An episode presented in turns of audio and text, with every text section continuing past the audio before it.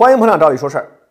印度是亚洲最重要的经济体之一，在人口规模上跟中国相当，两国独立建国的时间相近，所以常常被人们拿来跟中国进行比较。当然，这种比较的目的也不太相同。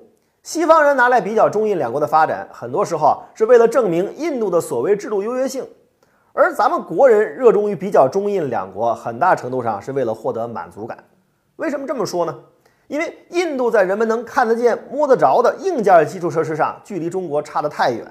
无论是印度的铁路还是高速公路，路上跑的牛车，这些都是人们喜欢拿来跟中国做比较的对象。其实我们现在很容易看到的这些基础设施，在上世纪的七十年代，中印两国的水平都差不多，甚至印度在铁路的总里程上还要比我们强。在这些表象上，中印两国真正拉开差距是在八十年代以后。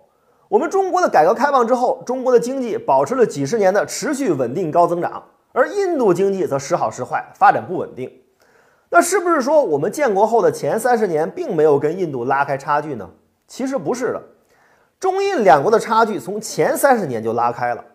在建国后的前三十年里，中国人民勒紧裤腰带，建设起了独立的工业体系，用两弹一星奠定了自己的世界大国地位。用全民扫盲和普及教育提升了国民的整体文化素质，把一穷二白的中国改造成了一个初步实现工业化的现代大国。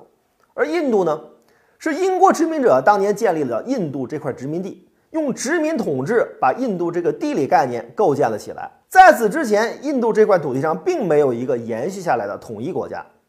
伴随着印度的独立建国，来自西方的政治制度又被套用在了印度这块古老又落后的土地上。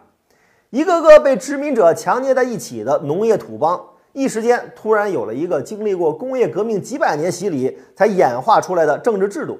水土不服有多严重？印度建国后的发展就是个再清楚不过的诠释。大家都知道，印度一直不惜重金加强自己的国防，希望打造出一支跟自己的大国野心相匹配的军队。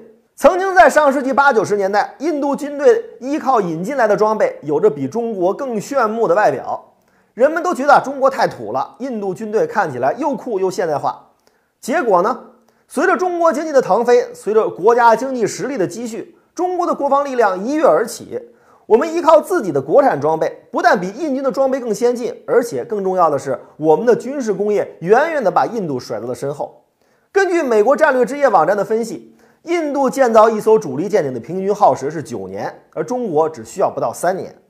这一切的背后是中国远远甩印度几条街的工业基础。这种基础上的差距，其实在前三十年就已经拉开了。同样的情况还表现在劳动力的素质上。人们都说中国是世界工厂，而印度有着比中国更年轻的人口结构，有着更大的人口红利。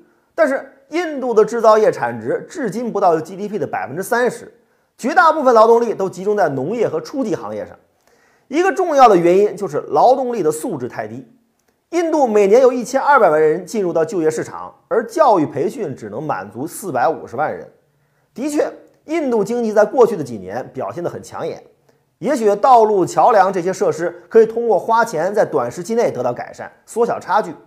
但是前三十年拉开的差距，决定了印度今天的腾飞比中国相差一个时代。一个完整工业体系的建设，全民文化素质的提高，绝不是一朝一夕可以完成的。